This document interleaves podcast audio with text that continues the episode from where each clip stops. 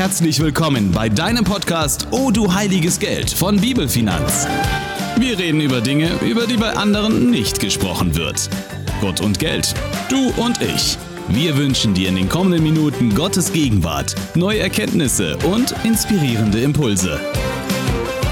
Moin und Shalom, hier ist Alex von Bibelfinanz mit einer neuen Folge vom Podcast Oh du heiliges Geld und es ist mir heute echt eine riesen Mega-Freude, möchte ich fast sagen, mal wieder eine Folge mit Basti aufnehmen zu können. Also nicht, dass es mit Lilly weniger Spaß macht, das auf keinen Fall, aber ich muss schon sagen, Basti, ich habe dich ein bisschen vermisst. Oh, Alex, ein herzliches Willkommen auch meinerseits. Äh, schön, dass wir beide heute wirklich wieder zusammen sein dürfen. Ich freue mich auch riesig und es kommt mir ehrlich gesagt auch so ein bisschen wie eine halbe Ewigkeit vor. Also ich meine, jetzt haben wir nicht nur die Taktung schon verändert, wir waren ja mal von wöchentlich auf zweiwöchentlich und jetzt haben wir Lilly noch und für die bin ich so dankbar einfach äh, mit im Boot und dann haben wir noch Interviews reingemacht und gefühlt haben wir uns mindestens ein Jahr nicht gehört. Es liegen schon mindestens zwei Urlaube dazwischen, also deiner und meiner zumindest. Und ähm, Jo, ich sag mal, es war jetzt nicht langweilig die letzten Wochen ohne dich, Alex, muss ich gestehen, aber ähm, ich habe dich auch vermisst, ne? Waren bestimmt, also wie lang waren das jetzt? Also hast du ein Gefühl? Ich, ich habe tatsächlich nochmal nachgeschaut vorher. Es waren acht Wochen. Also es ist acht Wochen her, Basti, unsere letzte gemeinsame Krass. Folge. Und damals ging es um Großzügigkeit. Vielleicht erinnerst du dich noch. Ja, Logo, stimmt, stimmt, Alex. Und ähm, ja, acht Wochen sind mit dir fast eine Ewigkeit, das stimmt, ehrlich gesagt. Aber ähm, Jo, jetzt sind wir ja wieder so langsam auf Kurs, ne? Aber Alex, äh, mal was ganz anderes. Du hattest damals noch von einem Seminar gesprochen. Ähm, hat das irgendwie stattgefunden eigentlich? Du hattest da, das war doch alles, ähm, ich kann es dir jetzt irgendwie ja, nicht mehr genau ja, sagen. Genau, es ging um Thema Großzügigkeit, die Reise der Großzügigkeit, Journey of Generosity, so, so war der Titel. Ja, genau. Und es wird noch stattfinden, und zwar am 29. und 30. Oktober werde ich da eine Präsenzveranstaltung anbieten hier bei uns. Also wenn ihr noch Lust drauf habt, ja, oder Gott euch das Thema Großzügigkeit gerade aufs Herz legt, meldet euch einfach. Wir haben noch ein paar Plätze frei. Ja, äh, sehr schön, Alex. Ähm, äh, aber wärst du, lieber Alex, ähm, in deinem Dorf in Niedersachsen, also so viel ist für mich schon mal klar, quasi nicht so unglaublich weit weg entfernt von mir, ähm, dann würde ich ja fast sogar selbst kommen. Ähm, aber vielleicht bekommen wir es ja geschafft, das 22 auch mal in Form eines Online-Meetings irgendwie unterzukriegen. Und dann äh, können sogar solche Süddeutschen wie ich quasi teilnehmen. Alex, aber nochmal was ganz anderes, ähm, was mir gerade einfällt. Äh, wir haben eine Mail bekommen. Erstmal ganz, ganz lieben Gruß quasi an dich, lieber Andi. Wir haben eine Mail bekommen mit einem Foto drauf aus Lübeck und das fand ich herrlich. Ähm, auf dem steht nämlich drauf, Moin und Shalom. So, ähm, Alex, was sagst du dazu? Ich fand das großartig. Äh, ja, das war tatsächlich eine, eine Litfaßsäule in der Stadt, wo Moin und Shalom draufsteht. Also ich, ich fand es auch großartig und, und total lustig. Ähm, ich habe Andi auch geschrieben, also gerne kann das so weitergehen, gerne auch äh, in der Tagesschau, äh, in dem teuersten Werbeblock, wenn da auch Werbung Moin und Shalom aufgreift, sehr, sehr gern. Also Andi, herzlichen Dank nochmal für dein aufmerksamen Blick und dieses Foto. Ja, da, da hören andere Leute sogar aus dem Marketing unseren Podcast wahrscheinlich. Also, nee, sehr spannend. Somit liebe Grüße auch nach Lübeck. Und ähm, Alex, mal noch was ganz anderes, das ist jetzt eher so ein privates Ding eigentlich, aber äh, ist ja wurscht eigentlich. Muss ich jetzt trotzdem mal kurz nachgefragt haben. Hier, äh, wie sieht's aus, ne? Alter Triathlet hier eigentlich, ähm, also fokussiert aufs Radrennen eigentlich. Wie, wie war denn das Radrennen hier? Du hast doch mega auf so ein Hamburg-Ding dahin trainiert und hier, also dank deines Strava-Profils war ich ja gefühlt immer mit dabei. Hat auch für massiv schlechtes Gewissen bei mir gesorgt, äh, wenn du wieder irgendwelche Trainings absolviert hast und ich mir dachte, jo, ja, das, kann man machen. Das waren die Cyclassics in Hamburg, um die es da ging und die wurden leider kurzfristig abgesagt wegen oh. der Corona-Lage. Okay. Und ich muss auch ehrlich gesagt hier zugeben, Basti, um dein Gewissen wieder ein bisschen zu entlasten. Also meine Motivation ist einfach völlig eingebrochen, nachdem diese Absage kam. Ich habe vorher drei, vier Mal, manchmal auch fünf oder sechs Mal die Woche tatsächlich trainiert, aber seit dieser Absage vor acht Wochen habe ich, glaube ich, ja, ich glaube, es waren echt nur noch zweimal auf dem Rennrad gesessen jetzt in den letzten acht Wochen. Ja, okay. Also das ist natürlich super schade, ehrlich gesagt. Aber ich meine, damit liegst du wieder so ein bisschen in meinem Tra Trainingspensum. Also so konsequent einmal im Monat auf dem Fahrrad sitzen, dass, äh, wenn ich das schaffe, dann geht es mir eigentlich schon fast ganz gut. Aber Alex, bist du dann auch so ein, bist du so ein richtiger Zielfokus? Trainingstyp quasi? Also du brauchst ein Ziel, sonst wird das nichts? Ja, definitiv. Also äh, du siehst es ja, Ziel weg, ähm, Training weg. Also ohne Ziel habe ich da in der Tat keinen Weg und kein Training. Das ist vielleicht ein bisschen krass, ähm, aber ja, so ist es. Und letztendlich muss ich auch sagen, die Absage kam kurz vor unserem Urlaub. Ähm, eine Woche nach dem Urlaub wäre dann das Rennen gewesen und für den Urlaub war diese Absage einfach total Gold wert. Also ich musste keine Ausdiele aus, äh, Eisdiele auslassen. Äh, ich konnte mit der Familie äh, hemmungslos schlemmen, ohne an die Kilos zu denken oder an meine Form oder sonst jo, was. Jo, also Alex, da ging es mir jetzt ehrlich gesagt genauso. Also ich, ich habe jetzt nicht so hart trainiert, ich konnte aber das Schlemmen und Eisessen auch nicht sein lassen ähm, und habe es trotzdem sehr genossen. Ähm, aber ich danke nochmal, also ich muss mal wieder ran, vielleicht können wir uns ein gemeinsames Ziel setzen, ähm, vielleicht so ein, so ein Odo Heiliges Geld äh, Kilometerziel, Na, vielleicht ähm, Podcast-Ziel. Müssen wir mal überlegen, vielleicht. Genau, weil dann komme ich auch mal wieder dran. Und ähm, das stimmt schon, wenn man so ein bisschen Ziele vor Augen hat, dann fällt es einem doch leichter, sich zu motivieren. Genau, aber äh, hast dich arg geärgert jetzt mal rückblickend? Ich meine, jetzt hast du da trotzdem ja wochenlang drauf hingearbeitet. Oh ja, das ist eine gute Frage. Ich war echt hin und her gerissen. Also zum einen muss ich gestehen, war ich tatsächlich auch ein bisschen erleichtert, so die letzten zwei, drei Wochen eben nicht mehr trainieren zu müssen. Ähm, obwohl es ja eigentlich freiwillig ist, ne? aber ich wollte eben schon in guter Form sein. Aber ja, natürlich war auch Enttäuschung da. Also zum einen ist es einfach großartig, so für mich als Hobbyfahrer, wenn an der Zielgeraden auf den letzten tausend Metern die Leute, meistens die Angehörigen der Teilnehmer, dicht an dicht stehen, in einer, zweier, manchmal dreier rein, einen gewaltigen Lärm machen, einfach jeden anfeuern, der da vorbeikommt. Und auch an der Strecke stehen immer wieder Grüppchen von Leuten, die den Fahrern zujubeln, anfeuern. Das ist einfach eine super hm. Atmosphäre für jeden Teilnehmer. Und ich, ich muss gestehen, ich habe auch am Anfang echt gehadert mit den Stunden, die ich da ins Training gesteckt habe. Ähm, also selbst wenn wir jetzt einfach mal nur von dreimal pro Woche ausgehen auf dem Rennrad, sagen wir mal 60 Kilometer pro Fahrt, also bei uns flach, ne? Das ist bei euch wahrscheinlich anders, aber bei uns rechnen wir mal knapp zwei Stunden. Ähm, dann noch Zeit fürs Umziehen, Vorbereiten, einmal mehr duschen, sagen wir einfach mal zweieinhalb, wahrscheinlich sind es eher drei Stunden pro Training. Das dreimal pro, Woche, da sind wir schon bei mindestens siebeneinhalb Stunden. Also 32 Stunden im Monat, vorsichtig gerechnet. Mm, ja, Logo, also dreimal drei ist bei mir zwar neun, aber das lassen wir jetzt mal so stehen. Ja, aber äh, mal andersrum, ähm, Alex, wann hast du denn angefangen? Also ich meine, das ist schon viel Zeit, ne? Ja, ich habe, ich glaube Ende März bin ich eingestiegen ins Training, um mich so wirklich in, in Form zu bringen. Also fünf volle Monate auf dieses Ziel hingearbeitet. Das heißt, fünf Monate mal 32 Stunden, also 160 volle Zeitstunden eben plus X, ne, das war jetzt wirklich vorsichtig gerechnet, mhm. die ich vielleicht im Nachhinein noch hätte anders nutzen können. Aber äh, du kennst mich, ich wollte auch nicht zu viel Trübsal blasen. Ich habe mir jetzt einfach eingeredet, dass das Training auf anderen Seite ja auch positiv für mich war. Ne? Also zum Abnehmen, fürs Herz- und Kreislaufsystem, als Ausgleich zur Schreibtischtätigkeit und so weiter. Also von daher ja, super alles gut. Aber deine Idee mit, mit so einer äh, Odo Heiliges Geld Trainingsgruppe, die virtuell vielleicht gemeinsam arbeitet und sich ein Kilometerziel für 2022 setzt, das hätte schon was.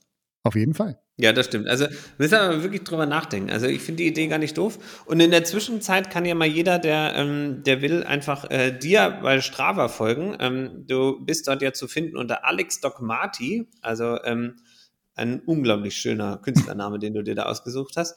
Ähm, bei dir gibt es auch definitiv mehr zu sehen als bei mir. Ähm, ich habe mir auch einen total coolen Künstlernamen ausgedacht, nämlich Sebastian Mann. Ähm, genau, aber vielleicht treiben mich ja die Kudos von unseren Zuhörern zukünftig mehr an ähm, und, und äh, sorgen dafür, dass wir, dass ich mehr Zeit im Sattel verbringe.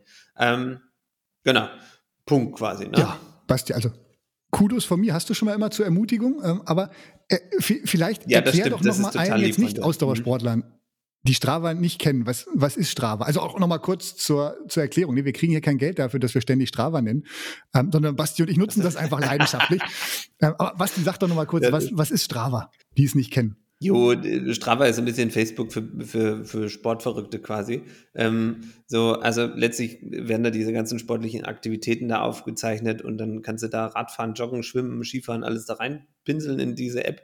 Und ähm, und dann sehen das deine Freunde und, und die können dir dann Kudos geben, Kudos ähm, quasi Applaus geben und äh, dir Beifall äh, zusprechen für deine total tolle Leistung. Und ähm, ich finde es immer schön, wenn mir jemand Kudos gibt für Leistungen, wo ich mir denke, okay, das war jetzt keine Leistung, aber es freut mich trotzdem, wenn es äh, Aufmerksamkeit erregt. Ähm, jo, genau. Aber wirklich, wir kriegen nichts dafür, aber Strava ist schon, ich finde die ganz nett, die App eigentlich, ne? Ähm, Genau. Und ähm, jetzt haben wir aber genug über Sport gesprochen. Alex, jetzt ähm, das Rennen hat nicht stattgefunden. Und jetzt überlegen wir uns mal, was wir 22 machen, irgendwie als Podcast-Kilometerziel. Äh, ähm, aber eigentlich geht es in unserem Podcast ja um Finanzthemen. Und Alex, wie kriegen wir die Kurve für heute? Hast du einen Vorschlag? Also? Kurve ja und Brücke vor allem eine Brücke hast du eigentlich eben schon so ein bisschen gebaut, Basti, indem du auch von, von Kudos gesprochen hast, von ermutigen, mhm. Ansporn. Denn darum soll es heute so ein bisschen gehen, um ermutigen. unser neuer Jugendpastor wurde Anfang September bei uns in der Gemeinde eingeführt. Fabi, liebe Grüße gehen raus an dich. Schön, dass du da bist, auf jeden Fall. Und unser Hauptpastor, der hat zur Begrüßung eine Predigt über Hebräer 10, Vers 23 gehalten. Da heißt es, lasst uns festhalten an dem Bekenntnis der Hoffnung und nicht wanken, denn er ist treu, der sie verheißen hat. Also lasst uns festhalten an dem Bekenntnis der Hoffnung.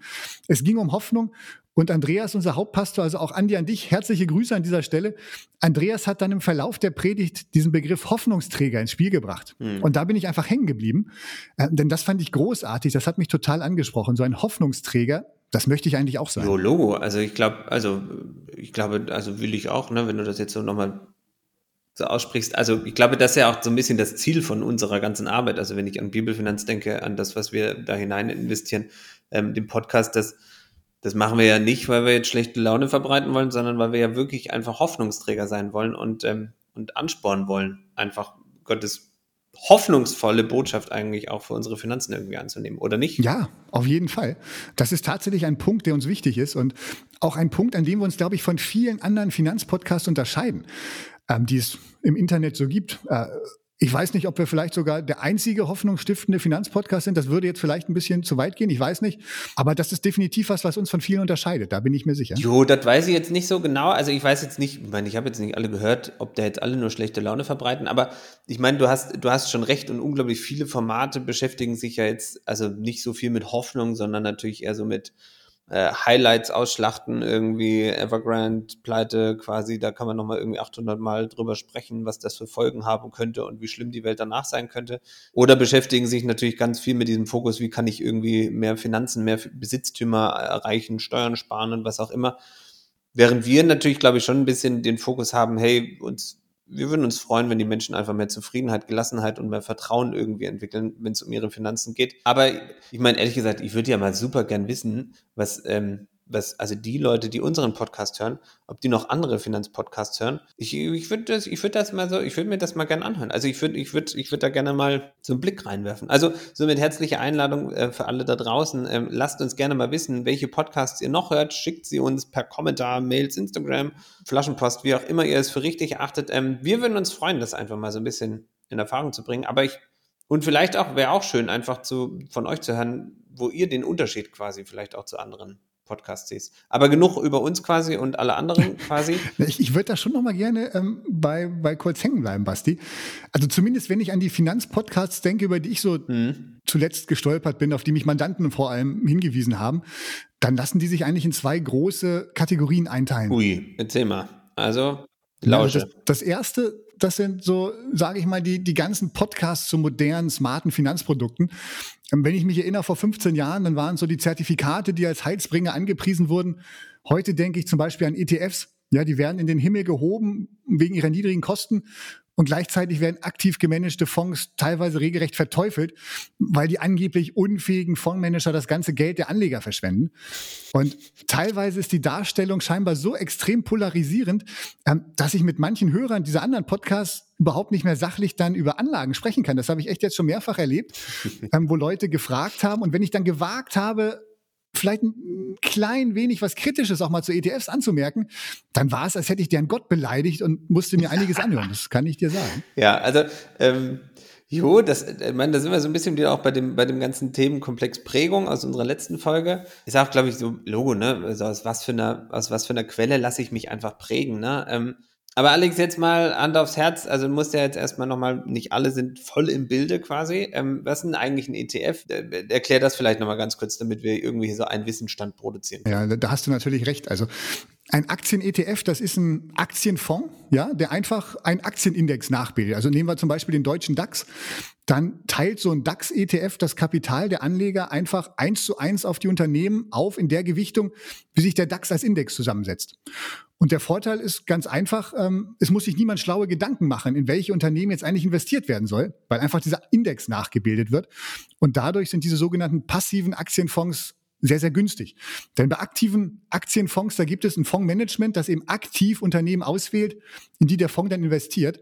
Und dieses Fondsmanagement will natürlich bezahlt werden für seine Arbeit, sodass die Kosten hier einfach deutlich höher sind als bei so einem passiven Aktien-ETF. Habe ich Irgendwas vergessen, Basti? Äh, nö, also, naja, also vielleicht wird der Hinweis noch ganz angebracht, dass ähm, dass sich der Grundgedanke auch darauf bezieht, dass man letztlich die größten Unternehmen schlichtweg kauft. Ähm, oder anders erklärt, was groß ist, wird groß bleiben und stetig groß wachsen. Ähm, das ist vielleicht auch nochmal relevant zu verstehen. Wenn du dir die zum Beispiel jetzt den DAX anguckst ähm, oder die meisten ja viel mehr medial im Umlauf befindlichen MSCI World Indizes, ähm, dann handelt es sich letztlich um eine Excel-Tapete, die gefüllt ist mit den größten Unternehmen seiner Art.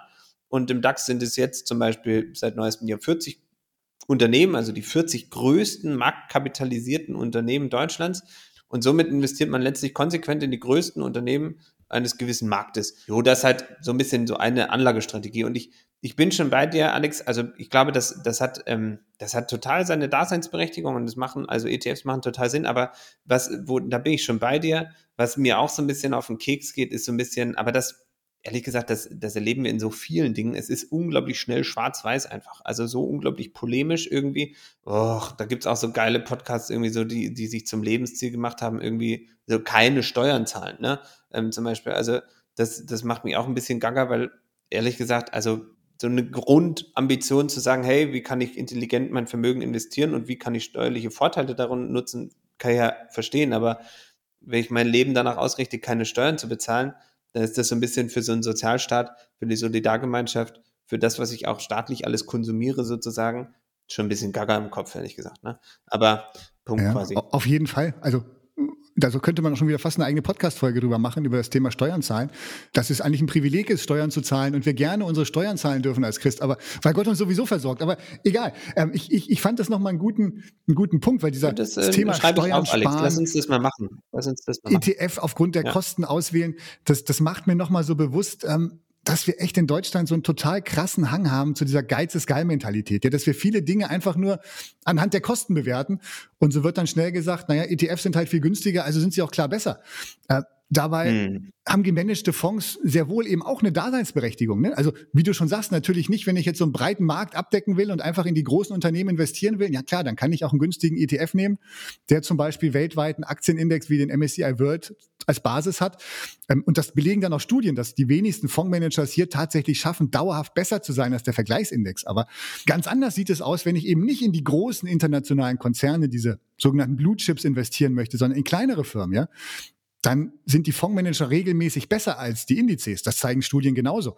Oder viele kleine Firmen, die noch nicht mal in irgendeinem Index auftauchen und dann ganz automatisch einfach durchs Raster bei den ETFs fallen. Hm. Oder nehmen wir das Thema Nachhaltigkeit. Ja, wem ein nachhaltiges Wirtschaften und Unternehmen wichtig ist, der kommt letztendlich auch nicht im aktiv gemanagte Fonds herum, weil es einfach noch keine wirklich dunkelgrünen ETFs gibt, Stand heute.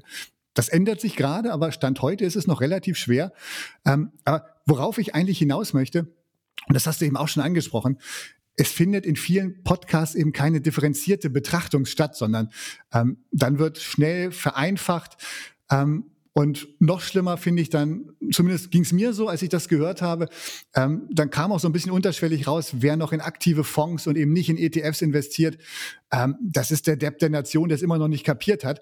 Und das hat dann, finde ich, eben nichts mit Hoffnung zu tun, sondern aus meiner Sicht führt so ein vereinfachtes Schwarz-Weiß-Denken dann eher zu Spaltung und auch zu Verurteilung. Und das finde ich echt nicht gut. Also ich muss ja gestehen, Alex, ich finde das gerade so ein bisschen lustig. Also ich bin ja, also heute ja, bin ja heute? nicht ich derjenige, der hier irgendwie jammert, ähm, über die doch sehr polemische Gesamtsituation. Also das, ich bin ja ganz verwundert heute, Alex.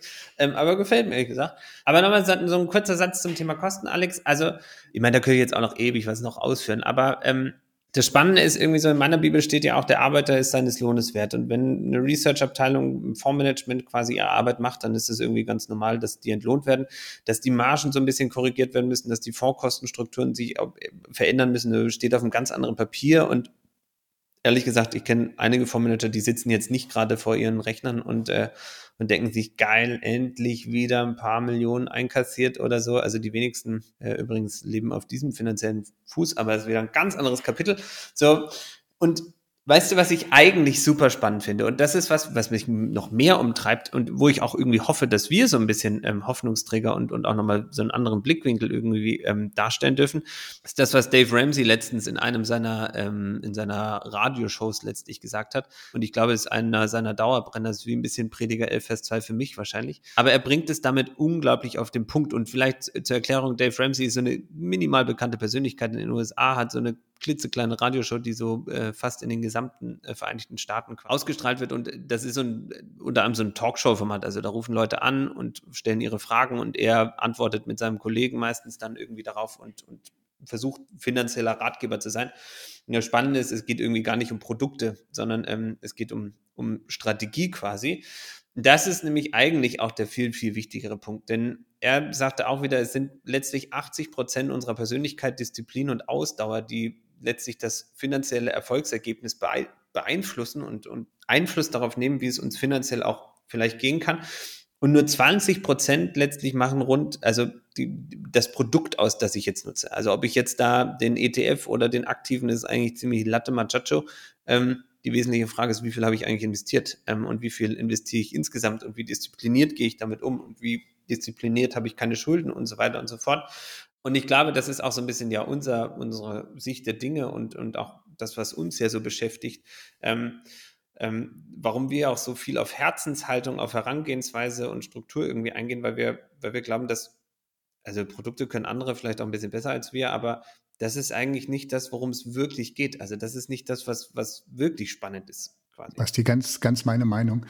Ähm, und jetzt habe ich so ein bisschen angefangen, auf anderen rumzuhacken. Du hast ja auch recht, wir wollen ja eigentlich Hoffnungsträger sein. Amen dazu, Alex. Ja, aber du bist noch nicht fertig, oder? Ähm, weil du hast, äh, du hast. Jetzt ziehst du mich doch wieder zurück hier ins Jammertal. Ja, sorry, aber du hast jetzt angefangen, du hast gesagt, es gibt ja noch eine zweite Kategorie, die musst du mir jetzt schon noch erklären. Äh, das stimmt. Das, die andere Kategorie Podcasts, ähm, auf die mich dann Mandanten öfter gestoßen haben, die, die würde ich mal so als Crash-Propheten zusammenfassen, ja, die einfach den Zusammenbruch des Euros oder, oder andere Krisenszenarios herbeireden.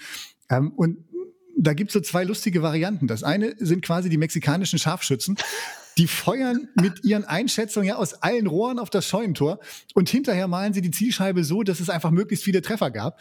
Ähm, und die Vorhersagen, die nicht getroffen haben, naja, über die wird dann eher der Mantel des Schweigens gehört. Äh, Alex, also so eine schöne Beschreibung habe ich ehrlich gesagt noch nie gehört. Ähm, Jo, da, da, fällt mir auch gerade irgendwie so ein bisschen ein, die Wirtschaftswoche hatte irgendwie auf ihrer Titelseite auch gerade ähm, groß aufgedruckt hier eine Anleitung zum Auswandern. Ähm, also wenn es hier zu bunt wird, der kann jetzt seine Koffer packen und gehen. Jo, ne? Ja. Ja, so, die, die Crash-Propheten. Also, und, mh, und die anderen, ja. das, also neben den mexikanischen Scharfschützen gibt es noch äh, die Propheten, die so das Prinzip der kaputten Uhr nutzen, so würde ich das mal nennen. Also du musst quasi nur den Zeitraum deiner Prognose lang genug wählen oder am besten ganz offen lassen und irgendwann wird es einfach eintreffen. Das ist dann so wie mit der kaputten Uhr, die auch zweimal am Tag die richtige Zeit anzeigt. Mhm. Ähm, ne, aber also liebe Zuhörer, versteht uns bitte nicht falsch. Ja, wir wollen hier nichts beschönigen, uns auch nicht lustig machen über, über das, was auf der Welt mit Sicherheit gerade auch nicht gut läuft. Ja, es gibt eine ganze Reihe von Entwicklungen, die einem Sorgen bereiten können. Basti, ich erinnere mich gerade so an unser Telefonat, was wir letzte Woche hatten. Ja. Äh, da, ja, gibt das doch vielleicht noch mal in einer Kurzzusammenfassung zum Besten. Ja, ich, ich sage es jetzt mal so, ich muss einen Gedanken, ähm, darf ich jetzt nicht vergessen, aber ich, also mein Logo, worüber haben wir gestern gesprochen? Logo, es ist mega viel los da draußen. Ich weiß nicht, ob ihr es mitgekriegt habt, aber die Welt ist in Veränderung und das irgendwie im Dauerlauf ich möchte auch die Prognose ähm, stellen, dass sich das wahrscheinlich nie ändern wird. Ähm, manchmal nur ein bisschen voluminösere Veränderungsprozesse. Und was ist los? Also in meinem Logo Evergrande hatte ich vorhin schon mal kurz angedeutet, hier der zweitgrößte Immobilienkonzern mit rund 300 Milliarden US-Dollar Schulden ist eigentlich pleite oder auch die gesamte autokratische Führungsstil der Chinesen quasi und auch die Auswirkungen auf die Weltwirtschaft sind natürlich unglaublich spannend. Dann haben wir natürlich eine expansive Geldpolitik weltweit ähm, und die Inflationssorgen sind riesig und ähm, die Energiepreise steigen massiv ähm, und vielleicht auch ein paar strategische Schachzüge aus Russland irgendwie so, wenn man an den Gaspreis denkt. Naja, und dann haben wir natürlich noch die massiv steigenden Immobilienpreise, nicht nur in Deutschland. Also wir sind kein kleines gallisches Dorf mehr, sondern ähm, in weiten Teilen Europas und auch in den USA und ähm, auch in China bisher waren die Tendenzen äh, recht großzügig, ähm, was Immobilienpreissteigerungen angeht. Jo, dann haben wir natürlich nicht zu vergessen das ganze Corona-Thema auch nochmal ähm, und auch the, the Great Reset, also auch ein, ein Themenkomplex, der ja ganz viele Menschen in Atem hält ähm, und, und äh, den gesamten Kryptomarkt. Also ich sag mal, wir könnten, ich könnte eine Folge ähm, alleine, glaube ich, im Monolog führen, quasi mit so 30 Minuten, was die Welt gerade beschäftigt und was medialen Aufwind erhalten kann und was irgendwie vielleicht auch so ein bisschen Sorgen bereiten dürfte. Ja, so ein bisschen ist gut. Also die Themen, die du da angerissen hast, kenne ich schon einige, den das schlaflose Nächte macht. Ne? Und du hast jetzt ja eigentlich sogar nur so ein paar finanzielle Krisenszenarien skizziert, ja, oder, oder Entwicklungen, die, die vielleicht sich ne noch negativer gestalten könnten.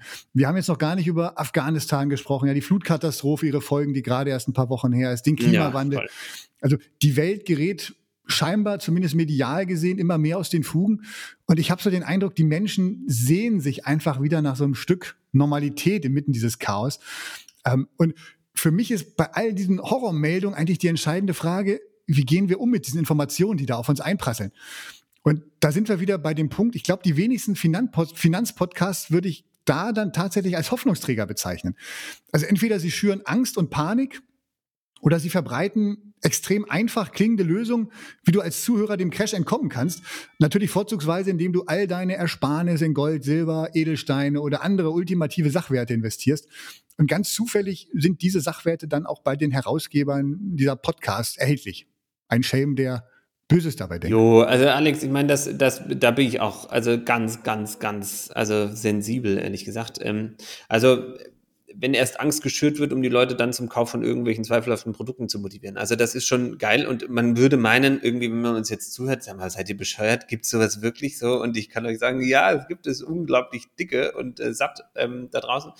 Also es ist so ein bisschen auch massiv naiv einfach, ne, zu glauben, dass wir erstens die Zukunft vorhersagen könnten, also dass es irgendjemand gibt, der weiß, was über und übermorgen passiert und in den nächsten zwei Jahre kommt und dann gibt es auch, also gibt es die geilsten Sachen da draußen. Das zweite geilste naive quasi ist eigentlich zu glauben, dass man die Lösung hätte, wie man aus der Nummer rauskommt. So, und dann kann ich mich quasi so als einziger Mohikaner oder im Club der Mohikaner irgendwie zusammenfinden. Mohikaner muss ich übrigens mal klären, ob ich das eigentlich sagen darf. Ähm, egal. Was ich eigentlich, also der einzelnen Gruppe quasi, die, die sich irgendwie davor schützen kann. Und ich bin zu 1000 Prozent bei dir, Alex. Und ich habe mir ehrlich gesagt vor zwei Wochen erst wieder so ein 40 Minuten, 40 Minuten meines Lebens darauf verschwendet. Ich hätte lieber Fahrrad fahren sollen, glaube ich, ähm, mir einen Vortrag anzuhören, äh, in dem eine Apokalypse-Szene abgezeichnet wurde. Ähm, und das sind alles nicht ganz unbekannte und äh, persönlich, also das war ein Mensch quasi, der recht klar. Aber das Lustige ist ehrlich gesagt gewesen, der, der Vortrag fängt schon eigentlich an. Ich habe für alles, was ich jetzt sagen werde, keine wirklichen Beweise, sondern Indizien. Also da werde ich schon immer hellhörig. Äh, gefolgt von, ähm, also das Ergebnis ist quasi, es gibt so eine digitale Finanzelite, die die Welt regiert und die Weltmacht an sich reißt. Endet auch am Ende mit den Worten, es gibt eigentlich keine Lösung außer Aufklärung. Also man muss die Menschen aufklären. Ähm, jo, und da fehlte nur noch der Halbsatz, ähm, aber das hat jeder verstanden, glaube ich, der den Vortrag dann gesehen und gehört hat. Äh, ich habe auch schon vier super reißerische Bücher geschrieben zu diesem Thema ähm, und die sind super gut tituliert. Und ähm, wenn wir jetzt natürlich den Menschen helfen, diese Bücher gelesen zu haben, dann könnten wir uns vor dem großen Problem von Great Reset und Co. quasi retten. Boah, Alex, du weißt gar nicht, was das in mir auslöst, ehrlich gesagt. Ähm, und das, weißt du, was das Allerschlimmste für mich ist und das macht mich schier wahnsinnig, das hört einfach nicht auf. So. Ich hatte das schon mal und ich hatte 2013 eine Familie begleiten dürfen. Also da war halt nicht, da war es jetzt nicht die digitale Finanzelite quasi, sondern da war die große Sorge vor dem Zusammenbruch des gesamten Eurosystems. Also Griechenland pleite und so. Und das ist auch immer alles ein bisschen spannend. Das muss man ja fairerweise dazu sagen. Und das sind jetzt auch keine, keine Dovis quasi, also Selbstunternehmer und so, ne? Ja, aber der hat mir Videos geschickt, ne, ähm, wo Vorbereitung zur Euro-Krise, wie man sich vorbereiten kann und was man alles machen soll und, und äh, um sich vor diesem baldigen Crash, der ja felsenfest kommen wird, vorzubereiten. Das Spannende ist, heute ist das Jahr 2021, ähm, für alle, die es noch nicht mitbekommen haben, wir leben immer noch in der Eurozone ähm, und sie ist noch da. Das heißt, es waren jetzt acht Jahre lang einfach unglaublich doof, sich auf dieses Momentum vorzubereiten, weil es kam bis heute noch nicht und dann höre ich auf, mich aufzuregen, Alex, weil was, was ich glaube, was unglaublich wichtig ist, was wir erkennen müssen, ist folgendes. In Prediger 11, Vers 2, ich kann es nicht sein lassen, steht, verteile dein Vermögen auf 7 und 8, denn du weißt nicht, welches Unglück über die Welt hineinbricht. Und da steht nicht, und trachte dein Leben lang danach herauszufinden, welches Unglück es werden wird quasi. Oder, oder bereite dich darauf vor quasi, dass, dass du dich vor diesem Unglück irgendwie schützen kannst, weil es wird kommen, ohne dass du es mitkriegst. Also auch alle reden immer so von Blasen zum Beispiel, Immobilienblase, Krediteblase, Pipapo-Blase, wie auch immer Blase. So, eine Blase ist nur dann ein Problem, wenn sie platzt. Verstehst du? Also, das heißt, es gibt ganz, ganz viele Blasen, die können sich aber auch einfach wieder zusammenschrumpfen quasi. Die müssen nicht immer gleich platzen. So, aber Blasen, die platzen, sind ein Problem. Und das Blöde ist an Blasen, dass man nicht weiß, wann sie platzen. Also, das ist, das ist unglaublich spannend und ähm, Das ist wie wenn wir jetzt Seifenblasen pusten würden und sehen würden, boah, guck mal, die, die werden irgendwann platzen, ja, vielleicht, aber manche, die, also ich weiß gar nicht, wie man das beschreiben soll, anders adaptieren kann, aber es ist, es ist unglaublich Lebenszeit verschwendend, wenn man sich danach ausrichtet, herauszufinden, wann irgendein Damoklesschwert über uns irgendwie zusammenbricht und das kostet so viel Zeit, so viel Lebenskraft, so viel Energie, so viel das, das macht mich wahnsinnig einfach. Und wirklich. Und damit dann am Ende noch Kohle zu verdienen und sich noch in Euro bezahlen zu lassen, ist dann für mich eigentlich so ein bisschen persönlich die größte Frechheit. Genug quasi aufgeregt, Alex, denn wir wollen über Hoffnung und Hoffnungsträger sprechen und sind jetzt ehrlich gesagt so ein bisschen von der falschen Seite des Pferds vielleicht sogar runtergefallen, weil war jetzt nicht so viel Hoffnungsvolles dabei, irgendwie ehrlich gesagt, von dem, was wir jetzt gesagt haben. Ich bin jetzt ruhig, Alex. Hast du noch was ja, zu sagen? Ja, dann lass uns jetzt äh, endlich die Kurve kriegen zur Hoffnung. Danke, danke. Und ähm, ich habe mal geschaut, wo das Wort Hoffnung herkommt. Und das kommt vom mittelniederdeutschen Hopen, ähm, so ein bisschen plattdeutsch Hopen. Und das bedeutet so viel wie vor Erwartung unruhig zappeln, aufgeregt hin und her springen. Und Basti, ich weiß nicht, wie es dir geht, aber als ich das gelesen habe, musste ich sofort an unsere Anna denken. Also die mit ihren drei Jahren, wenn die sich auf was freut, es ist nicht mehr so extrem wie noch vor einem Jahr, aber sie hüpft dann teilweise immer noch ganz aufgeregt, ja, wie ein kleiner Flummi durch die Gegend von einem Bein auf das andere. Und das ist Hoffnung, ja, versprich deinen Kindern ein Eis und dann siehst du, was Hoffnung bedeutet. Ja, das, also der, da kann ich natürlich mitreden. Also ich meine, ich habe drei Mädels, die freuen sich auf ganz viele coole Sachen. Einverstanden, also wenn das Hoffnung ist quasi, dann, ähm, dann einverstanden. Da, da habe ich äh, ganz, ganz klare Bilder vor mir gerade. Sehr schön. Ich, ich liebe dieses Bild einfach, ja von dieses Bild für Hoffnung ähm, von total aufgeregten, vor Vorfreude hin und her hüpfenden Kindern. Und wir sind, so, so steht es in der Bibel, letztendlich auch dazu berufen, Hoffnungsträger zu sein. Ja, da gibt es einen tollen Vers von Paulus im Brief an die Epheser, ähm, der auch übrigens auf meiner Favoritenversliste steht, auch wenn er in dem Podcast noch nicht so oft im Rampenlicht stand, wie jetzt ähm, Prediger 11, Vers 2 zum Beispiel. Also Epheser 1, Vers 18. Gott gebe euch erleuchtete Augen des Herzens, damit ihr erkennt, zu welcher Hoffnung ihr von ihm berufen seid. Also wir sind zur Hoffnung berufen. Und ähm, über diese Hoffnung, zu der wir berufen sind, schreibt Paulus auch an anderen Stellen, also unter anderem in Römer 15, Vers 13, da schreibt er, der Gott der Hoffnung erfülle euch mit aller Freude und Frieden im Glauben, dass ihr immer reicher werdet an Hoffnung durch die Kraft des Heiligen Geistes. Das ist, finde ich mal, ein klares Ziel und eine wunderbare Zusage. Wir sind zur Hoffnung berufen und wir dürfen mit Hoffnung erfüllt werden. Und zwar durch die Kraft des Heiligen Geistes zu einer Hoffnung, ähm, die uns mit Freude und Frieden erfüllt. Und warum ist das so? Weil wir einen Gott der Hoffnung haben. Also Gott selbst steht hier. Gott selbst ist ein Gott der Hoffnung. Amen. Sehr gut. Und ich glaube, wenn wir jetzt solche Informationen hören, wie, wie das, worüber wir jetzt schon eine halbe Stunde gesprochen haben, dann können wir unseren Blick klar darauf fokussieren. Wir können uns Sorgen machen, was kommen wird, grübeln, äh, wie wir mit dem Ganzen umgehen sollen, wie wir dem begegnen können. Das kann dann teilweise sogar echt Lebensinhalt werden, weil uns die Angst einfach so gefangen nimmt. Und das erinnert mich so ein bisschen an Petrus, wie er auf dem Wasser ging und dann den Blick weg von Jesus auf die tosenden Wellen richtete, auf die Risiken, auf das beängstigende Meer. Und ihr kennt die Geschichte vermutlich. Petrus begann sofort unterzugehen und zu sinken. Und daher möchten wir eben einfach Hoffnungsträger sein und euch ermutigen, euren Fokus eben auf Jesus zu lassen und wieder oder zurück zu Jesus zu schauen. Und dazu gab es einen wunderbaren Vers von Paul Gerhardt äh, letzte Woche in den Losungen. Der schrieb, was kränkst du dich in deinem Sinn und grämst dich Tag und Nacht? Nimm deine Sorg und werf sie hin auf den, der dich gemacht. Wohl an mein Herz, sing und spring und habe guten Mut. Dein Gott, der Ursprung aller Dinge, ist selbst und bleibt dein Gut. Also sag Gott nicht nur, wie groß deine Sorgen und Probleme sind, sondern sag vor allem deinen Sorgen und Problemen, wie groß dein Gott ist. Richte deinen Fokus auf Jesus. Und nicht etwa, weil wir die riesigen Gefahren nicht sehen, ja, oder weil wir sie kleinreden wollen, sondern wir wollen einfach nicht zulassen, dass sie uns und unser Leben bestimmen. Und natürlich ist es gut und wichtig, sich mit Risikofaktoren auch zu beschäftigen. Aber ich denke, die entscheidende Frage ist einfach, was uns motiviert und was die Grundlage für unsere Finanzentscheidung ist. Sind es eben Ängste, Sorgen vor der Zukunft oder ist es der Geist Gottes, der Geist der Kraft, der Liebe und der Besonnenheit? Alex, ich bin zu 100 Prozent bei dir. Ähm, und wenn wir jetzt hier gerade so ein bisschen äh, hier einen auf, auf äh, Songwriting machen, äh, dann kann ich so, dann haue ich auch noch einen raus, Alex, pass auf. Heute auch völlige Überlänge, ne? Also ich entschuldige mich hiermit ganz, ganz, ganz doll bei all unseren Zuhörern. Ähm, okay. Aber ich hoffe, ihr macht jetzt nicht einfach aus, weil wir die halbe Stunde schon voll haben. Genau. Oder hört einfach mal anders weiter. Was ich eigentlich aber sagen wollte, lieber Alex, ähm, egal wie hoch der Berg, egal wie stark der Feind, ich weiß, mein Gott hat gesiegt. Wie hoch die Mauern sind und Sorgen mich bedrängen. Ich weiß, alle Ketten zersprengen. Ja, ich weiß, mein Gott ist größer. Er hält alles in der Hand. Und ich weiß, er kämpft meine Kämpfe. Er ist Sieger in Ewigkeit. Und egal wie hoch der Berg, wie groß das Risiko, wie tief die Krise, mein Gott ist einfach größer. Und seine Zusagen und Versprechen gelten nicht nur, wenn wir gerade irgendwie auf der Sonnenseite des Lebens irgendwie daher schippern, sondern besonders, glaube ich, erst recht einfach in diesen Krisen oder in, in den sich vielleicht auch andeutenden Krisen. Also es kann viel passieren einfach, was noch kommen mag, nobody knows. Also einer schon, aber ich nicht. Wichtig ist aber doch, dass wir verstehen, Gott ist und bleibt. Und seine Verheißungen haben ewig Bestand. Sonst macht das alles auch überhaupt gar keinen Sinn.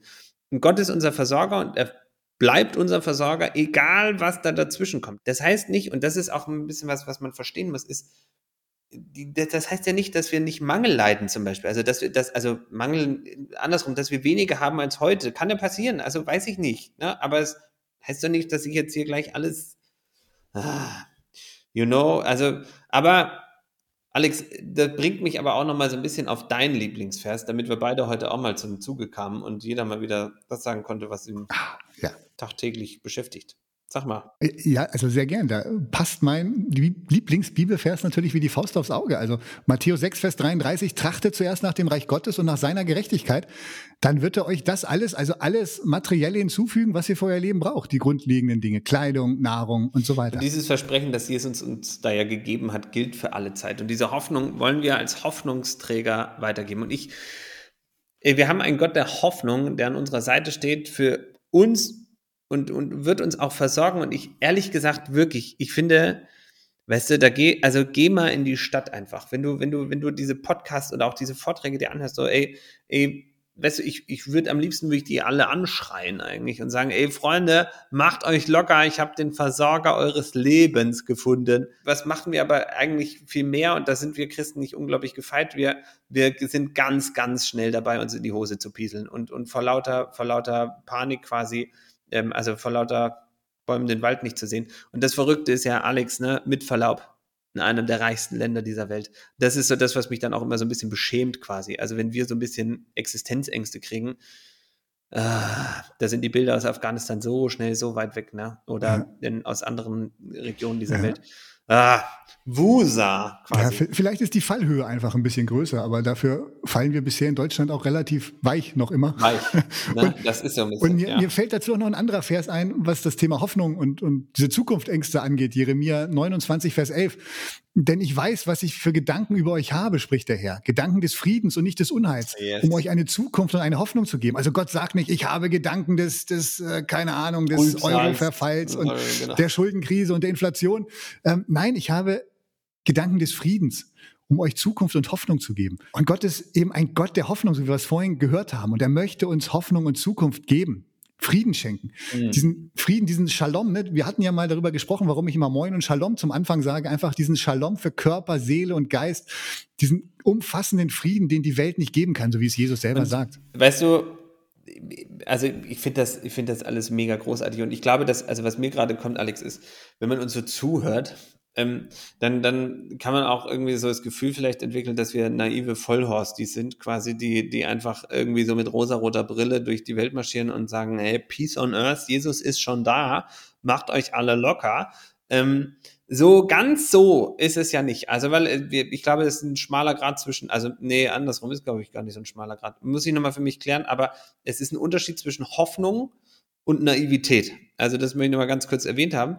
Ähm, und es gibt ja auch so ein bisschen Grenzen quasi dieser rosa-rot-Brille in dieser Welt. Ähm, und ähm, mir fliegt auch nicht alles zu und es wird mir, also es ist auch irre zu glauben, dass mir jetzt nur, weil ich Jesus liebe, irgendwie, dass mir nie was passieren wird, dass es nichts gibt, was ich mir nicht wünschen würde. und, und Gott ist ja kein Talisman oder beschützt mich Hund, ne? Oder versorgt mich Hund irgendwie. es gibt ja klare Grenzen einfach ähm, in denen Hoffnung alleine irgendwie nicht reicht oder nicht angemessen ist. Also das muss man ja auch nochmal so ein bisschen differenzierter sehen. Ähm, aber äh, ich, und da, das würde ich schon gesagt haben, es ist aber ein Unterschied quasi, ob ich mich in, in apokalyptischer, also, also Apokalypte muss man ein bisschen vorsichtig sein in unserem Kontext, aber ähm, wenn ich mich, wenn ich mich in in, in das könnte bald richtig schlimm werden, äh, Modus irgendwie festhänge und dann auch mir ein Ding nach dem anderen gönne und mich so von dieser negativen Haltung prägen lasse, dass ich da morgens nicht aufstehe mit voller Lebensfreude. Du, das, da hab ich Verständnis für nichts. Ne? So, und dafür wollen wir aufmerksam machen, warnen vielleicht sogar und, ähm, und einfach die andere Seite ja. einnehmen. Aber zurück zu, wo ist, wo ist Rosa-Rot nicht so ganz prickelnd, Alex? Äh, Was meinst äh, du? Ja, also in, in dieser Predigt ähm, von Andreas, da hatte er eine Redewendung gebracht, die wohl den Dakota-Indianern zugeschrieben wird. Ähm, und die, die ist bei mir auch hängen geblieben. Die lautet, wenn du entdeckst, dass du ein totes Pferd reitest, dann steig ab. Das klingt erstmal ziemlich klar, ne? Aber ich glaube, es steckt so viel Wahrheit dahinter. Äh, wenn du entdeckst, dass du ein totes Pferd reitest, dann steig ab. Denn wie oft erlebe ich das zum Beispiel, ähm, dass irgendwann mal getätigte Investments oder Kapitalanlagen, ja, aber auch in so vielen anderen Lebensbereichen, egal in der Familie, in der Gemeinde, im Büro, ähm, wo einfach an so toten Pferden festgehalten wird. Ja, ich habe hier einfach mal so, so ein paar Klassiker versucht zusammenzutragen. Ja, also wir leugnen zum Beispiel, dass das Pferd tot ist. Ja, warum soll ich absteigen? Wir haben das Pferd doch immer schon geritten. Das haben wir immer schon so gemacht. Das Sparbuch war doch immer eine super Geldanlage. Oder äh, wir sagen dem Reiter, hab nur Geduld, das wird wieder. Bleib sitzen, bis das Pferd wieder aufsteht, bis der Aktienkurs sich erholt, obwohl das Pferd längst tot bzw. die Firma längst insolvent ist. Oder wir schließen mit dem Reiter eine Zielvereinbarung ja, ab über das Reiten von toten Pferden. Wir gewähren ihm eine Leistungsprämie, um seine Motivation zu erhöhen. Aber ich fürchte, tote Pferde werden eben auch nicht lebendiger, wenn wir sie mit hoher Provision verkaufen. Das ist cool. Also, das sind, ich finde schöne Bilder. Also, pass auf, kann ich mithalten. Ähm, ich sage ja auch recht toll, also ich sage nicht so tote Pferde, sondern ich sage mal, Backsteine fliegen nicht. Also, also die fliegen schon, aber halt nicht weit. Ne? So, und, und ähm, aber um diesen Bildern beizubleiben, ähm, pass auf, folgendes. Ich habe manchmal so das Gefühl, dass wir, wir besorgen uns auch einfach oftmals eine größere Peitsche für tote Pferde. Ne? Also mehr hilft schließlich mehr. Also erhöhen wir die Beiträge für das Investment. Also dann, wenn es schon so richtig schlimm um ein Unternehmen steht, ne? weil wir glauben immer noch dran, bei The Dip quasi funktioniert immer. So, ähm, weiß nicht, vielleicht hofft ja noch irgendjemand anders auf das Comeback von Wirecard oder so, keine Ahnung. Also das ist so, manchmal, da, da sind wir schon immer sehr, sehr dass man will das nicht wahrhaben quasi oftmals. Ne? So, ähm, das stimmt. Oder auch spannend ist so, so wir schicken den Reiter zur Weiterbildung, wie man tote Pferde besser reiten kann. Also anstatt uns einfach einzugestehen, dass, dass vielleicht eine Investition, die ich getätigt habe, nicht so oder nicht mehr so ganz funktioniert, ne, sind wir dann äh, strahlend suchend irgendwie nach irgendwelchen Bestätigungen im Internet, irgendwie Kurse, Literatur, teuer bezahlt oder irgendwelchen Videos, die uns dann doch irgendwie Hoffnung machen, dass sie unsere Meinung bestätigen könnten. Ähm, auch spannend, das ist ein bisschen so unternehmerisches Ding, das haben wir auch schon, also also das hat bestimmt jeder schon erlebt irgendwie, ist dieses hier, wir machen regelmäßige Teamgespräche, um die Kommunikation zwischen Reiter und totem Pferd zu verbessern. So, ähm, das ist jetzt weniger Investment, aber aus Firmenkontext so. Und wenn die Teamgespräche nicht helfen, bilden wir noch einen Arbeitskreis für tote Pferde. So, und um den Ganzen mehr Nachdruck zu verleihen, berufen wir auch noch einen Beauftragten für tote Pferde. So in der Hoffnung, dass irgendwie, dass so Reanimation irgendwie sich verselbstständigt. Irgendwie, ne? Sehr gut, Basti. Und ich, ich habe auch noch ein paar. Also noch schräger, glaube ich, wird es, wenn wir feststellen, dass auch andere versuchen, tote Pferde zu reiten. Mm. Ähm, also ändern wir vielleicht kurzerhand die Kriterien, die festlegen, ab wann ein Pferd eigentlich tot ist. Ne? Also getreu dem Motto, trau keiner Statistik, die du nicht selbst gefälscht hast. Und schwupps sind tote Pferde vielleicht gar nichts Besonderes mehr, sondern einfach der Normalzustand. Und dann holen wir uns noch ein paar Gutachter, die feststellen, dass tote Pferde ja gar kein Futter benötigen und damit viel niedrige Kosten haben. Also das Thema hatten wir heute, glaube ich, irgendwann schon mal. Und dann mhm. kommt einfach die Empfehlung, einfach nur noch tote Pferde zu reiten, weil die Kostenstruktur ja so unglaublich günstig ist. Und dann optimieren wir fleißig weiter. Ja, wir spannen mehrere tote Pferde zusammen, Geil. damit sie gemeinsam schneller laufen. Also so war es zum Beispiel in der letzten Finanzkrise 2008, 2009. Ja, Subprime-Krise. Mhm. Ne? Da wurden dann faule Kredite zu einem Paket zusammengeschnürt, Ratingstempel drauf, eine schöne bunte Verpackung drumherum das Ganze einfach als neues Produkt aufgelegt, mit innovativen Bezeichnungen verkauft. Der Renner. Mit 100% Pferd. Mit 100% Pferd, ja, nicht unbedingt immer lebend Pferd, aber egal. Sehr egal. Und weil das Ganze so ein großer Erfolg war, lassen wir unser tote Pferdegespann auch noch ISO-zertifizieren und patentieren und machen dann das ganz dicke Geld fast. Okay, jetzt, jetzt übertreiben wir vielleicht ein wenig, aber letztendlich, ich glaube, diese Indianer behalten recht. Ja, wenn du entdeckst, dass du ein totes Pferd reitest, hey, dann steig ab. Alles andere macht keinen Sinn. Zwar klar, ja, unser Gott kann auch Tote zum Leben erwecken, das wissen wir. Aber das ist nicht der Normalfall. Ja, es gibt, glaube ich, einfach Punkte, und das war, wo du vorhin gefragt hast, was ist die Grenze der Hoffnung? Es gibt, glaube ich, einfach Punkte, ähm, wo manche alten Ideen, Projekte nicht mehr dran sind. Ja, dann sind auch teilweise Arbeiten oder Investments, ja, die zu ihrer Zeit richtig gut waren und wertvoll waren. Aber wir müssen uns ehrlich die Frage stellen, sind sie das auch heute noch? Und ich denke einfach, manchmal ist es sinnvoller, solche Projekte, solche Investments in einem würdevollen Rahmen, mit einem Herzen voll Dankbarkeit einfach zu beerdigen, anstatt weiter versuchen, das tote Pferd zu reiten oder wiederzubeleben. Und von daher, wenn du gerade vielleicht in deinem Leben an so einem Punkt bist, ja, wo du dich fragst, hey, reite ich hier ein totes Pferd, dann prüfe wirklich, ob du da nicht womöglich gerade deine Hoffnung missbrauchen lässt, wo eine falsche oder trügerische Hoffnung besteht. Also sei es, wo es um großen Reichtum geht, ein, die Verbesserung einer ausweglosen Situation, wo absolute Sicherheit versprochen wird. Hab den Mut zu prüfen, ob das Pferd, das du da vielleicht gerade reitest, wirklich noch lebt. Voll. Also mir fällt da auch ein Gedanke noch ein, aber den, den bekommen wir vielleicht gleich nochmal dazu. Ich glaube, dass was mir jetzt auch nochmal so durch den Kopf geht, und das hat jetzt mit diesem Finanzkontext auch überhaupt nichts mehr zu tun. Ne? Ähm, ich meine, jetzt lass uns mal irgendwie wirklich in diese Flutgebiete einfach gucken. Lass uns überlegen und vorstellen, hey, da sind, da sind ganze Häuser einfach weggespült worden. Ne? Das, da lässt sich nicht mehr so schnell alles irgendwie aufbauen. Das sind, das sind ewige Zeiten jetzt einfach, die vor den Menschen liegen, die ähm, das wieder alles aufzubauen. Und ganz ehrlich, da haben Menschen einfach hier auch ihr Leben verloren. Also die Flut ähm, und auch in Afghanistan, ich meine, da sind Menschen einfach gestorben. Und ich habe Verständnis dafür, wenn, wenn Menschen es schwerfällt, quasi in so einer Situation einfach irgendwie auch noch irgendwas von Hoffnung irgendwie erkennbar irgendwie zu haben. Und ich meine, worauf will man da eigentlich noch hoffen? Ich glaube, dass besonders in solchen Dingen ist es ja, also sind wir ja berufen zu Hoffnungsträgern. Aber also wie siehst du das in solchen, ich sag mal jetzt mal wirklich existenzielleren und nicht nur, ich habe meine 1000 Euro verloren oder meine 100.000 Euro, ist ja völlig Latte, wie viele Nullen da hinten dranhängen. Was mache ich, wenn es so richtig hoffnungslos wird eigentlich Boah, und Basti, das, viele Verständnis ja, entwickeln sogar? Ja, das, das ist echt, glaube ich, ein ganz, ganz schwieriger Punkt. Ja, auf der einen Seite klar, hast du recht, ne? Aber auch hier ist letztendlich für mich die Frage, wie gehen wir mit sowas um? Und ich glaube, es gibt tatsächlich genug Gründe, um den Kopf in den Sand zu stecken und Trübsal zu blasen. Und die Beispiele, die du eben genannt hast, boah, wenn ich mir das so vorstelle, ja, das Haus zu verlieren oder geliebte Menschen oder gar beides gleichzeitig, ich glaube, das reißt dir einfach den Boden unter den Füßen weg und dann kannst du quasi noch froh mhm. sein, wenn überhaupt mhm. noch Sand da ist, ja, um den Kopf reinzustecken. Und so ähnlich beschreibt es auch die Bibel, zum Beispiel in Sprüche 13, Vers 12, da heißt es, Hoffnung, die sich verzögert, ängstigt das Herz. Und ja, ich glaube, das ist und das darf auch so sein, dass verzögerte Hoffnung uns Angst macht und dass auch gerade wenn Hoffnung stirbt, in solchen Beispielen, wie du es gesagt hast, dass das unser Herz lebt, das ist ganz normal. Das gehört dazu aus menschlicher Sicht. Mhm. Ähm, und trotzdem glaube ich, gerade in solchen aus menschlicher Sicht wirklich ausweglosen Situationen, ähm, da bin ich zumindest persönlich unheimlich dankbar, dass ich dann eben nicht allein bin, sondern dass wir einen Gott der Hoffnung haben und den kennen dürfen. Ein Gott ähm, der Hoffnung, ein Gott des Lebens, der Kraft, des Friedens, der uns Zukunft schenken möchte und eben neue Hoffnung.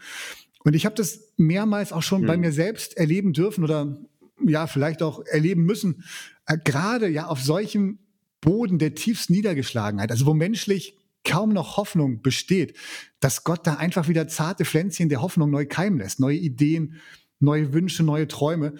Also ich denke da zum Beispiel an meine Herzstillstände. Das war auf jeden Fall einer der größten Wendepunkte in meinem Leben bisher. Und was da eigentlich so aus den Trümmern des, des alten Lebens ähm, auf der Intensivstation für neue Träume entstanden sind, das ist gewaltig. Und letztendlich kann man sagen, auch die Wiederbelebung von Bibelfinanz, mhm. das war Gott sei Dank kein totes Pferd, ja, sondern ähm, wir durften Bibelfinanz neu beleben und auch dieser Podcast, das ist, nimmt letztendlich Ergebnisse dieser Krise. Und dieser Vers aus Sprüche 13, Vers 12, der geht auch noch weiter, den ich eben angefangen habe zu zitieren. Da steht, Hoffnung, die sich verzögert, ängstigt das Herz. Und dann geht's weiter. Aber wenn sich Wünsche erfüllen und Träume wahr werden, dann herrschen Leben und Freude. Und ich glaube einfach, als Christ gehört beides dazu, wie du es schon gesagt hast. Wir sind nicht geschützt vor, vor Krisen und schweren Zeiten. Aber wir dürfen trotzdem gleichzeitig diese Hoffnung haben. Ja, die letztendlich jede Krise und sogar den Tod überwindet. Eine Hoffnung, die Freude und Leben schenkt, selbst im Tod. So krass das letztendlich ist. Aber das ist die Realität, die Realität, an die ich echt glauben mag, dass da Freude und Leben möglich ist in jeder Situation. Auch wenn Trauer ihren Platz hat. Ganz klar. Und Alex, ich meine, jetzt haben wir hier wirklich lange heute einfach philosophiert und uns Gedanken darüber gemacht und ich sag mal auch vielleicht Missstände irgendwie identifiziert, die zumindest uns beiden, ähm, ich sag mal, als Missstand irgendwie so, also begegnen. Ähm, aber ich glaube, was der Kern eigentlich, also was auch so unser Herzensanliegen für heute irgendwie, ähm, ich glaube, dass wir uns alle bewusst machen dürfen, ähm, und, und das wünsche ich mir, dass wir das verinnerlichen, dass wir das realisieren, dass wir, dass wir einfach Hoffnungsträger sein sollen. Also Hoffnung tragen ähm, ist, ist definitiv das Gegenteil von Bedenkenträger oder Sargträgern irgendwie, ähm, sondern, sondern wirklich Hoffnungsträger. Und ähm, ich glaube, weißt du, Krisen gehören dazu. Dinge gehen nochmal schief. Und, und die Kohle, oh Logo, Freunde, macht euch locker, ne? Das, da kommt schon noch irgendwas, ja. Weiß ich nicht wann, weiß ich auch nicht wie, weiß ich auch nicht, wie man sich davor schützen kann. Im Nachhinein ist immer super schlau einfach, was alles gut wäre. Ähm, so, und ähm, das gehört einfach dazu. Die Frage ist halt aber, ist in so einer, ist, also sind wir diejenigen quasi, die in solchen Zeiten Menschen einfach wirklich Hoffnung geben, diese Hand reichen, dieses, dieses liebende Vatergefühl irgendwie, das Gott uns mitgegeben hat, irgendwie vermitteln, ist es auch in unserem Leben so, dass wir in diesen Krisen wirklich, also es zulassen, dass Jesus derjenige ist, der als erster an meiner Seite ist und, und mir Hoffnung geben kann. Und gleichzeitig glaube ich, und das ist unglaublich wichtig, dass wir, dass wir so einen Frieden entwickeln, wenn wir auch, um auf diese toten Pferde nochmal zurückzukommen, wenn wir auch wirklich tote Pferde einfach hinter uns lassen. Also diese Gewohnheiten, diese, diese, ich sag mal, diesen Status quo uns, uns mutig, ermutigt fühlen dürfen, vielleicht auch, wenn wir tote Pferde erkennen, dass wir einfach absteigen, dass wir auch neue Wege eingehen und, ähm, und auch einfach dafür Hoffnung haben, dass Gott einfach Cooleres vorbereitet hat. Also ich denke da jetzt zum Beispiel für mich so ein bisschen das Bild von so einer Freundschaft an, wo, wo man vielleicht merkt, hey, die, die kostet mich unglaublich viel Kraft, ja, die zerrt total an mir, die, die macht, nimmt, raubt mir alles so, und man kann irgendwie sagen, hey, das ist vielleicht eine Beziehung, ein recht totes Pferd quasi. Und da kann so viel Gutes entstehen, wenn man sich da vielleicht einfach auch drüber ausspricht und, und sagt, hey, ich glaube, ich brauche einfach auch, also ich rede nicht von Ehe, möchte mal ganz kurz, ähm, ähm, also angesprochen haben, aber vielleicht, hey, ich, ich brauche da jetzt vielleicht einfach so ein bisschen, ähm, diese Beziehung ist für mich tot und ich brauche da ein bisschen Distanz davon und ich kann nicht so viel Zeit mehr investieren und das macht mich mürbe. Und vielleicht hilft das quasi beiden Seiten einfach ganz neue Perspektiven einzunehmen, ganz neue Pferde quasi zur Seite gestellt zu bekommen ähm, und freisetzen. Und ähm, von daher, ich glaube wirklich, dass, dass es ist gut, wenn wir einen Blick dafür haben, die toten Pferde zu identifizieren. Und Alex, ganz ehrlich, ich glaube, das haben wir im Podcast noch nicht gemacht. Ähm, aber wir haben eh schon Überlänge, von daher schadet halt nicht. Ich würde ehrlich gesagt gerne beten, das liegt mir richtig am Herzen. Und äh, wenn du mir jetzt nicht hier gerade voll ins Wort fällst, fange ich damit auch einfach gleich laut an und ähm, ihr dürft, ähm, fühlt euch frei, einfach wirklich Teil dieses Gebets zu sein. Betet einfach mit. Ähm, solltet ihr gerade Auto fahren, bitte haltet die Augen offen. Ich bete einfach, okay? Lieber Gott, du bist einfach ein Gott der Hoffnung. Und du gibst deine Hoffnung gerne weiter und du willst uns immer stärker, lebendiger, kraftvoller machen durch deinen guten Heiligen Geist. Und so bitten wir wirklich einfach, Heiliger Geist, komm und erfülle uns mit deiner Hoffnung, mit deiner Liebe und mit deinem Frieden. Und Gib uns so viel davon einfach, dass wir wirklich ansteckend sind. Hilf uns dabei wirklich heute auch an diesem Tag alleine schon einfach einen Unterschied zu machen. Da, wo du uns einfach hingestellt hast, da, wo du uns gebrauchen möchtest, in unseren Ehen, in unseren Familien, in unserem Freundeskreis, in der Schule, am Arbeitsplatz, in unserer Gemeinde, egal wo du uns gebrauchen möchtest, lass uns einfach Hoffnungsträger sein. Und befähige uns einfach wirklich, deine Worte in unseren Mund einfach wirklich gelegt zu bekommen und das auszusprechen. Und ich glaube, dass, dass in Zeiten, in denen wir leben, egal wann ich auch irgendwie in die Welt hinein zurückblicke, dass du, dass du dir wünschst, dass wir Hoffnungsträger sind und dass wir leuchten für dich. Danke dafür, Jesus, und danke, dass wir dich an unserer Seite wissen dürfen. Ja, und Gott, so stehen wir jetzt hier vor dir und ich bitte dich, dass du uns auch dann die richtigen Worte und den Mut gibst, aufzustehen, wenn andere negativ reden und entmutigen um uns herum. Bitte hilf du uns dann wirklich das Gute zu sagen, wenn alles um uns herum vielleicht nur meckert und schimpft. Und ich bitte dich, dass du unsere Herzen da bereit machst, deine Hoffnung weiterzugeben an Menschen, die niedergeschlagen sind. Denn du bist Gott aller Hoffnung und du bist es, auf den wir uns verlassen und dem wir vertrauen. Und Gott, ich bete auch wirklich einfach für jeden einzelnen Zuhörer oder Zuhörerin und äh, was auch immer quasi einfach wirklich, dass du, dass du diese, diese Beziehung zwischen dir und uns einfach herstellst. Vielleicht gibt es die noch gar nicht, vielleicht ist die nicht intensiv, vielleicht ist die irgendwie unlebendig, vielleicht irgendwie auch ein gefühltes totes Pferd. Und ich möchte dich wirklich beten, dass du Gott unser Gebet einfach hörst, dass du ein Gott bist, der, der sich finden lässt. Das hast du uns zugesagt, ähm, von jedem, der dich ehrlich sucht. Und ich bete wirklich einfach dafür, Gott, dass du, dass du uns zeigst, wie wir, wie wir in eine Identität in dir hineinkommen können und wie wir Beziehungen mit dir neu entfachen dürfen. Ja, Gott, und bitte zeig dich auch all den Verzweifelten und den Zweiflern. Und Herr, ich bitte dich, durchdringe einfach ihre Herzen mit deiner Kraft, mit deiner Liebe. Gib du Hoffnung in Zukunft, so wie du es versprochen hast, denn du bist der Gott aller Hoffnung, aller Freude und allen Friedens. Und Herr, dich allein wollen wir ehren und anbeten. Amen. Amen dazu. Alex, Danke, danke für diese Stunde mit dir, ehrlich gesagt, knapp. Ähm, und lass es uns schaffen, dass wir nicht noch drüber hinausschießen. In diesem Sinne, vielen, vielen Dank dir, Alex, für deine Zeit, für deine Gedanken. Mir hat es unglaublich viel Freude gemacht. Ähm, wir hoffen allen anderen da draußen auch. Vielleicht habt ihr gemerkt, wir haben uns acht Wochen lang nicht gehört quasi. Wir hatten jetzt ein bisschen Bedarf, alles noch loszuwerden. Jo, und in diesem Sinne, euch ein mega, mega gesegnetes Wochenende. Ähm, lasst uns wissen, was euch durch den Kopf geht, was euch bewegt, was ihr vielleicht auch für Fragen habt, was ihr für Gedanken habt, was ihr irgendwie mal thematisiert wissen wollt. Wir freuen uns sehr darauf und ähm, in diesem Sinne eine gesegnete Zeit und bis bald. Das war wieder eine Folge O du heiliges Geld, der Podcast von Bibelfinanz.